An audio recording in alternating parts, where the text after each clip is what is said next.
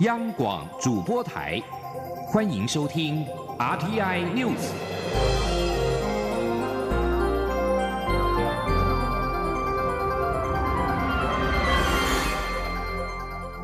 听众朋友您好，欢迎收听这节央广主播台提供给您的 RTN News，我是张顺祥。首先把新闻焦点关注到是二零二零的总统大选，台北市长柯文哲多次透过媒体要求蔡英文总统阐述自己的台湾价值。蔡总统今天重申，台湾价值核心就是主权、安全以及民主自由的生活方式要继续的维持，这些也是总统最基本的责任。蔡总统并且强调，人民不是选我们来做名嘴，也不是来斗嘴的。央广记者谢嘉欣的采访报道。台北市长柯文哲与蔡总统针对台湾价值一事隔空交火。日前，总统说自己的台湾价值已展现在很多不同的政策及事务的处理上，但柯文哲以台语的听不，也就是听不懂，以及啼笑皆非回应。对此，蔡总统二十八号出席活动受访时则重申，台湾价值就是主权、安全以及民主自由生活的方式，维持台湾价值是总统最基本的责任，也是他每。天在做的事，总统说：“台湾价值的核心啊，就是我们的主权、我们的安全，还有我们的民主自由生活的方式啊，我们要继续维持哈。那这些都是总统最基本的一个责任哈。那也是我每天都在做的事情嘛哈。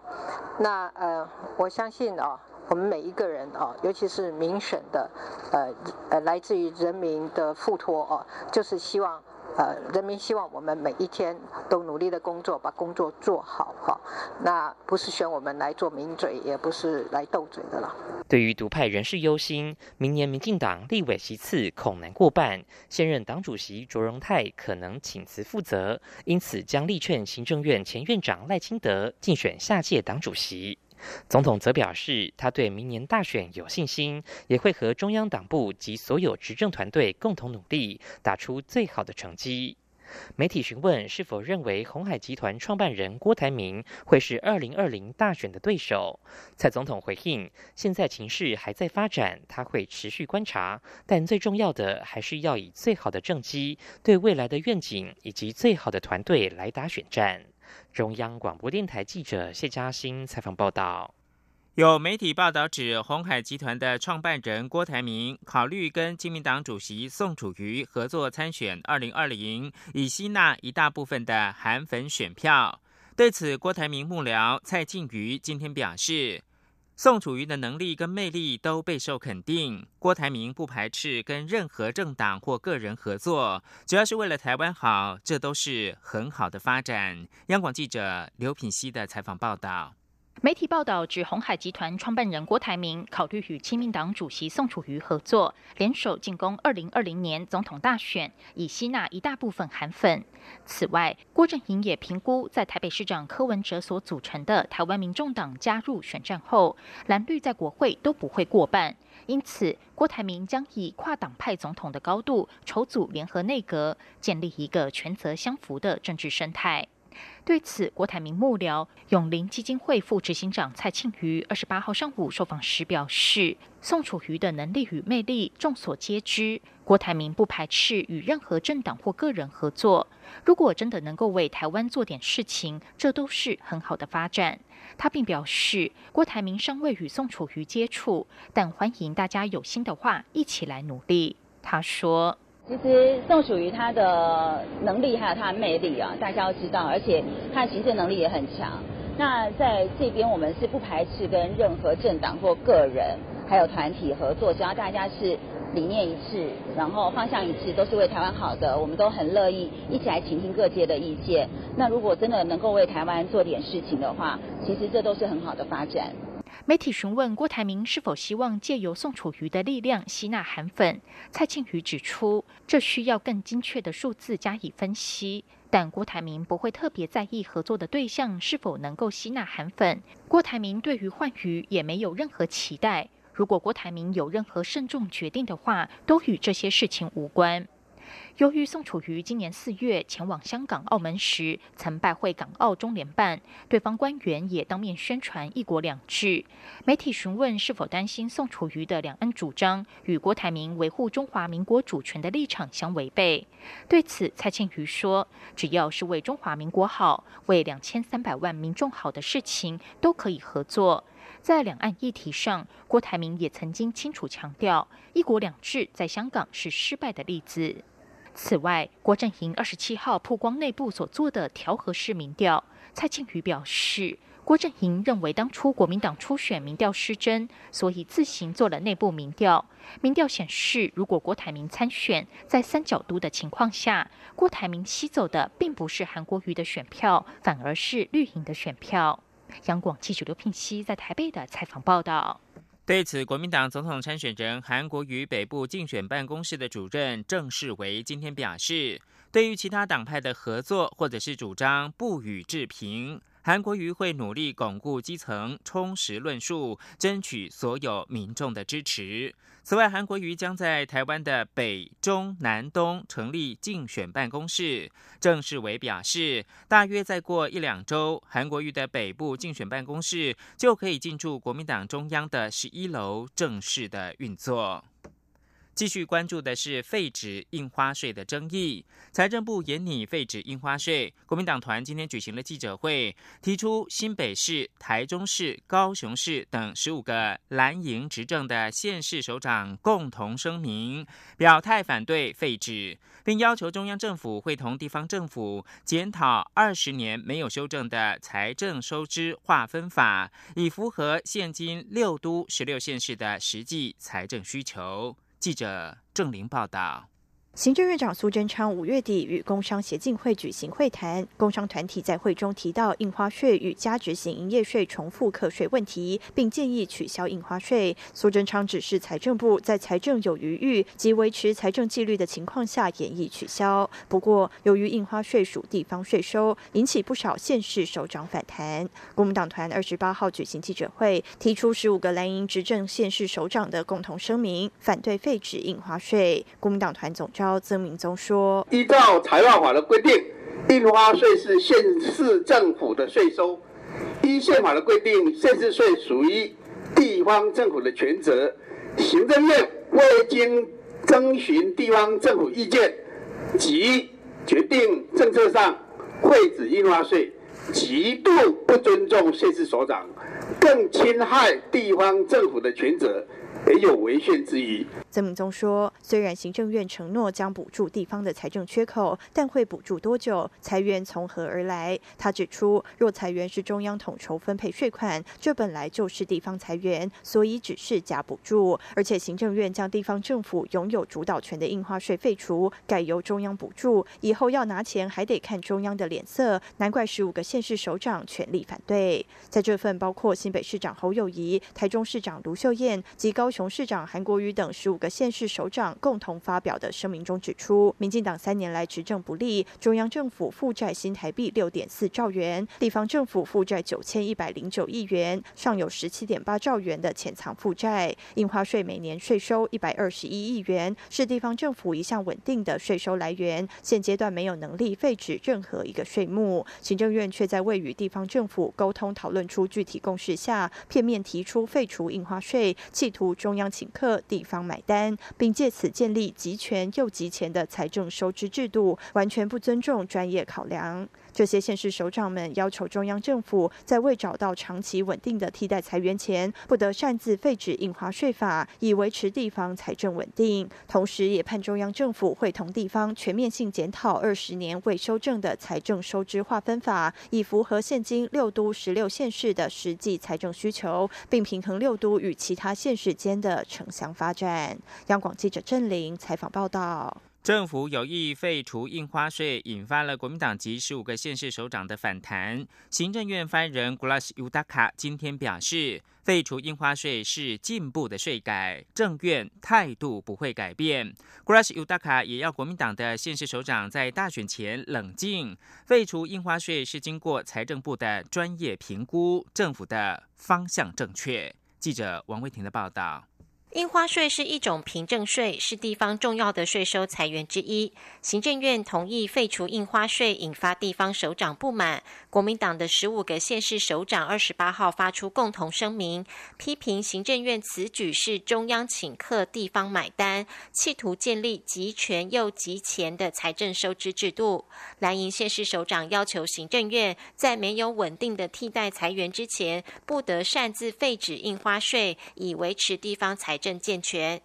行政院同意废除印花税，财政部之前也已经将废止案送进行政院，但是最近几次的行政院会都没有将此案列入议程。面对蓝营地方首长的压力，政府的态度是否出现变化？对此，行政院发言人古拉斯尤达卡回应指出，废除印花税是进步的税改，政府的态度没有改变。古拉斯也要蓝营地方首长在大选前要冷静，不要伤害政府为人民做事的善意。古拉斯说：“它是一个进步的税改啊，所以我们是希望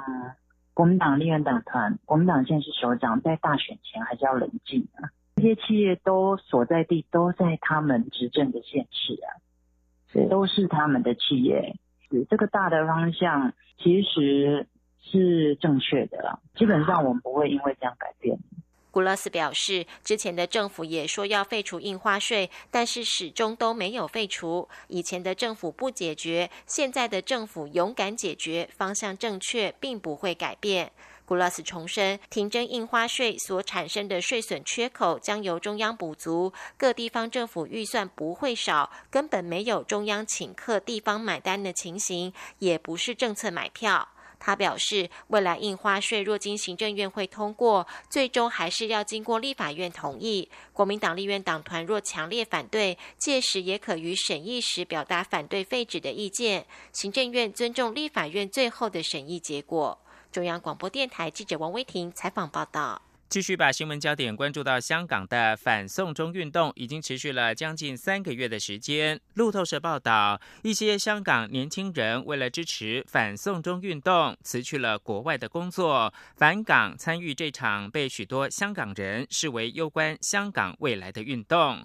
而在今天，香港将有好几场跟反送中运动相关的集会。在港龙空勤人员协会主席施安娜遭到解雇的消息公开之后，香港职工会联盟今天下午的四点到七点，在中环的爱丁堡广场集会，并游行到太古广场递交陈情书。晚间平等机会妇女联席将在中环的遮打花园举办反送中 Me Too 集会，希望追究远景性暴力，并且捍卫香港人的尊严。三十号跟三十一号也有类似的。的陈抗活动，九月二号开学日则有为期两个星期的罢课不罢学活动，要求香港特首林郑月娥在九月十三号晚间八点以前回应示威民众的五大诉求。另一方面，中国的外长王毅二十七号告诉香港商业代表团，应该向香港政府提供更多支援，以结束这场香港自一九九七年主权移交以来最大危机。王毅并且坚定的支持香港特区政府止暴制暴，恢复秩序，依法施政。最后提供给您是法新社报道，就在北韩本月进行一连串可能威胁日本的新型弹道飞弹试射之后，华府在二十八号同意售给日本三十三亿美元的反弹道飞弹。五角大厦表示。日本将购买七十三枚雷神公司制造的 SM-3 Block IIA 型的飞弹，这些飞弹设计作为美军神盾系统的发射，以拦截来袭的弹道飞弹。这次军售正值北韩扩大攻击性飞弹能力之际，它过去两年已经证明有能力发射中程跟长程的弹道飞弹，这些飞弹有携带核弹头潜力，可以打得到日本跟美国。北韩本月七度试射短程弹道飞弹，其中至少有一次的射程够远，足以打到日本。以上新闻由张顺祥编辑播报，稍后请继续收听央广午间新闻。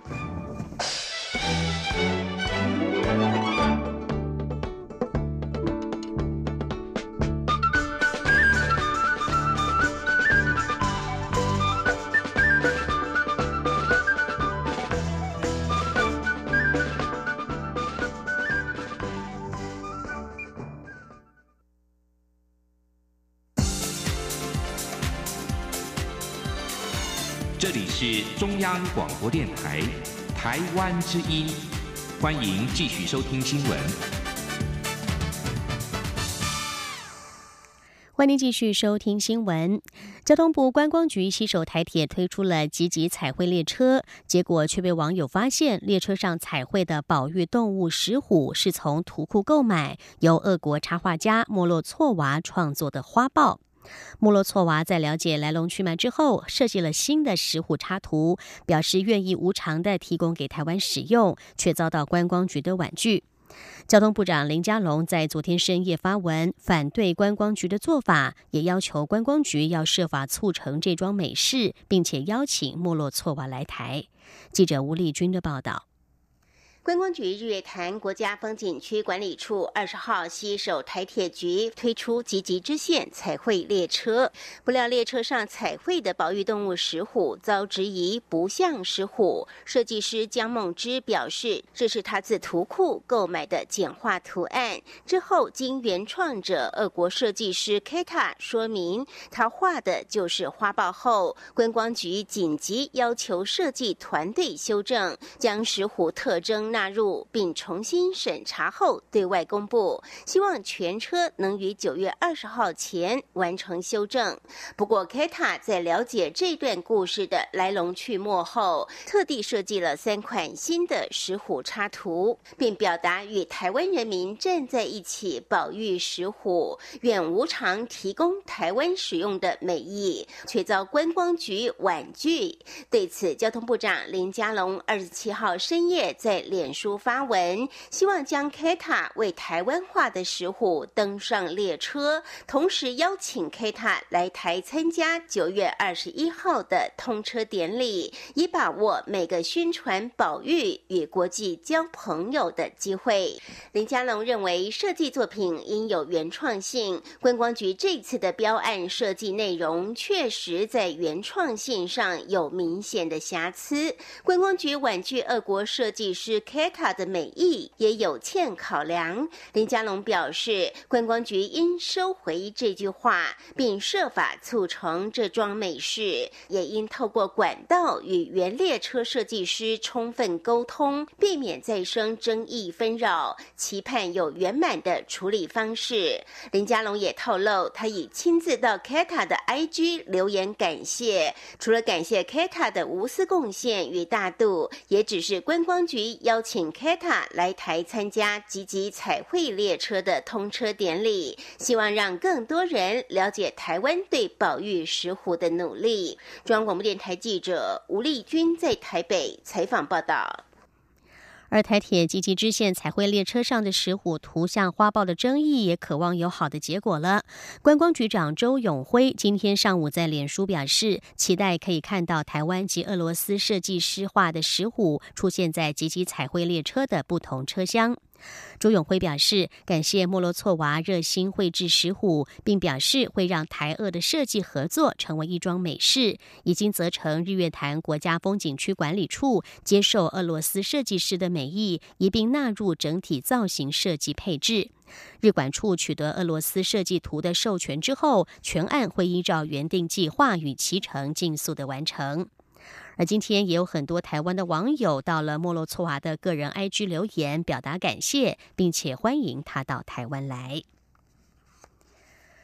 政治消息：中共解放军自从二十七号起在东海海域展开军演，由于美方日前才批准对台军售六十六架 F 十六 V 战机，中方这次军演的时机受到关注。对此，蔡英文总统今天出席活动受访的时候强调，对于中国各项军演，包括这次，我方都全面的掌握，请国人放心。他也再度呼吁中国要做区域和平稳定的贡献者。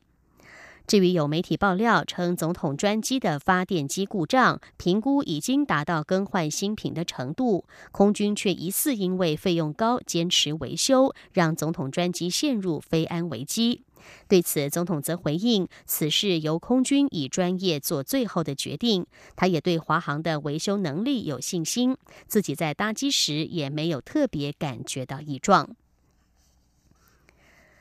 民进党延揽曾经有国民党籍，而且发表过亲中言论的曾志香出任原民部的主任一职，遭到质疑与民进党的立场背道而驰，引发党内不满。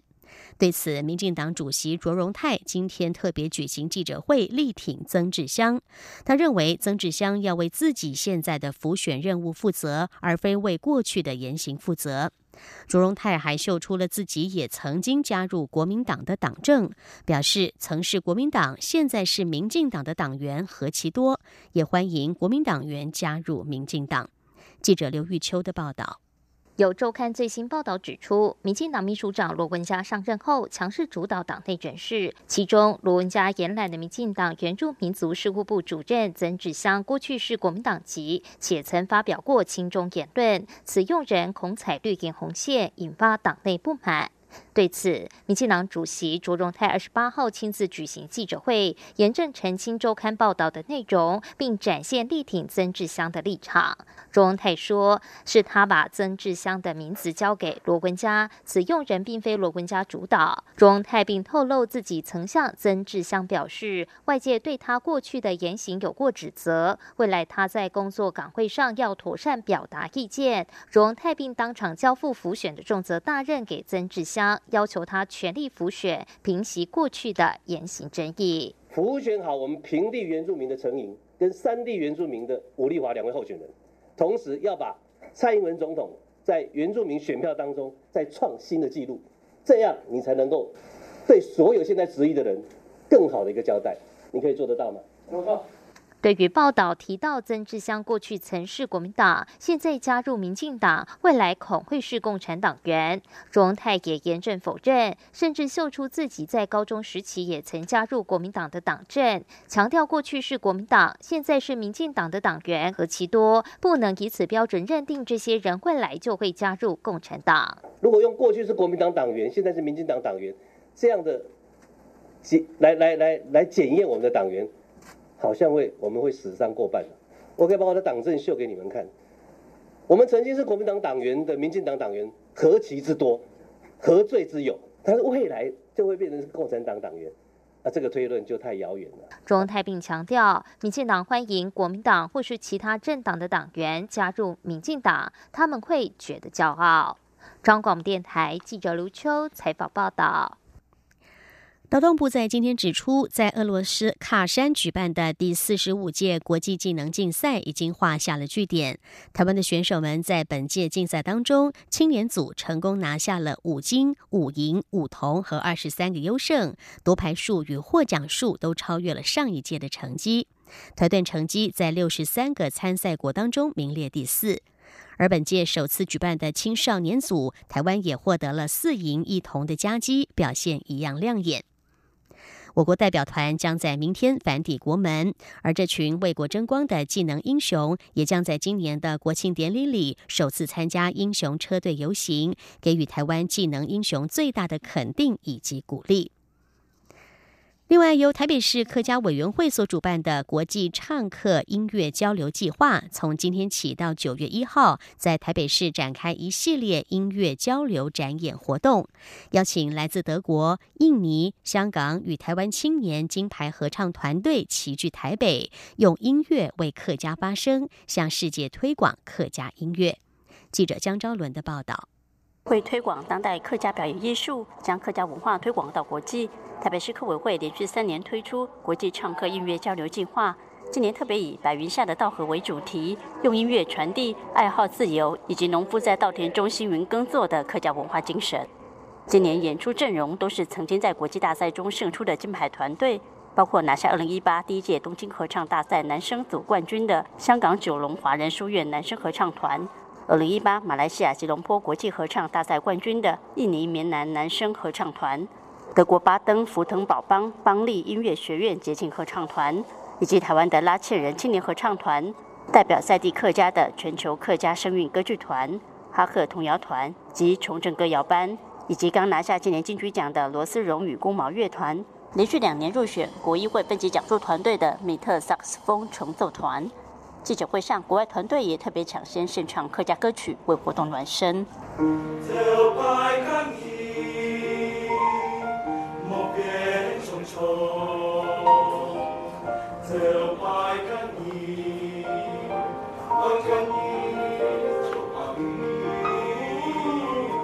负责节目策划的拉纤人营院长黄世雄表示，所有参与受邀的国外团队都必须演唱四首客家歌曲。而从过去两届交流成果来看，确实成功让国际开始认识优美的客家音乐。黄世雄说。透过唱歌，就是真的很容易把语言就带到国际。那像呃呃连续的这三年，就是跟客家跟国际的这个呃举办了这个交流之后，其实有发生蛮多的成果。例如说，我们第一年邀请的这个呃菲律宾的团队，呃他们也是唱客家歌，后来他们在他们现在新的发行的专辑里头，就把客家歌放进，所以这些延伸就是会不断的流传下去，透过音乐。为期五天的活动包括音乐会、一场在大安森林公园的快闪演出、讲座，还有能品尝各国美食的文化之夜。要用音乐为客家发声，也透过客家音乐和世界交朋友。中国电台记者张超伦台北采访报道。不仅音乐可以跨国界，美食也是。台湾产的稻米质量佳，米饭料理更是相当的可口。农粮署在今天宣布，第一届台湾炒饭王。从即日起开跑，邀请全台湾各县市的小吃、餐饮和食品业者参与，并且有机会和冷冻食品业者合作，提升品牌知名度。记者陈林信宏的报道。根据农粮署的统计，台湾民众在一九八一年时，每一个人吃的米食消费量一年为九十九公斤，到去年年底为四十五点四公斤。也就是说，过去三十八年来，台湾平均每个民众的米食消费量减少一半以上。农粮署也分析，主要是受到多元需求以及西洋文化的影响，所以国人的米食消费量才会越来越低。农委会近来积极推广米食，并和业者合作，透过加工让民众在很快速的时间，在便利商店、大卖场就可以购买到传统米食制品，希望进一步提高米食的消费量。继萝卜糕、芋头糕以及台湾美食小吃挖柜后，农委会二十八号也宣布，首届台湾炒饭王即日开跑，邀请全台各县市小吃、餐饮和食品业者，以国产稻米为主要原料，并融入地区特色农产品，炒出属于心目中的美味或是创意炒饭。参与竞赛，农委会农粮署署长胡忠义说：“那今天是用用炒饭，那以后我们还会再继续办什么当阿米哥啦，或者是蚂蚱，我带动整个台湾人，不要忘掉我们本来我们的传统米食，米食就是我们的传统，我们最适合吃这个，所以要带动这样的一种消费风潮，让认消费者能够认同，然后把米食重新拾回在我们家庭中，当做我们生活的一部分。”首届台湾炒饭王对决赛将先从北中南东四地评选出二十四款地方特色炒饭入围全国赛，入围者都需使用农粮署提供的产销履历米现场制作炒饭，争夺台湾炒饭王冠军宝座。农粮署除了提供丰富的奖金，夺冠者也可以和农委会媒合的冷冻调理食品业者合作，将炒饭量产上市，并于各通路贩售。不过农粮署也开出条件。价格不能高于新台币八十元。中央广电台记者陈林信鸿报道。近期要前往日本九州，要特别注意当地的天气情况。日本九州今天凌晨降下了破纪录的大雨，当局在今天更是罕见的发布了一项撤离令。由于担心水患和土石流，要求遭到豪雨侵袭的日本西南部二十四万名居民进行疏散。这项撤离令公布之际，也正值日本气象厅针对了九州部分地区发出最高等级的第五级警报，这表示有可能发生重大灾难。九州今天降下破纪录的大雨，可能会引发山崩、洪水和其他自然灾害。已经有将近一百万人因为豪雨接到了另外一项程度较低的疏散通知。撤离令和通知都是由地方当局所发布，尽管官员呼吁民众遵从，但是并不具有强制性。在此同时，消防和灾难管理部门表示，在佐贺县已经接获数起房屋淹水的通报。一名佐贺官员向法新社证实，今天已经在被大水冲走的汽车当中发现一名死者。以上 T I News 由陈义军编辑播报，谢谢收听，这里是中央广播电台台湾之音。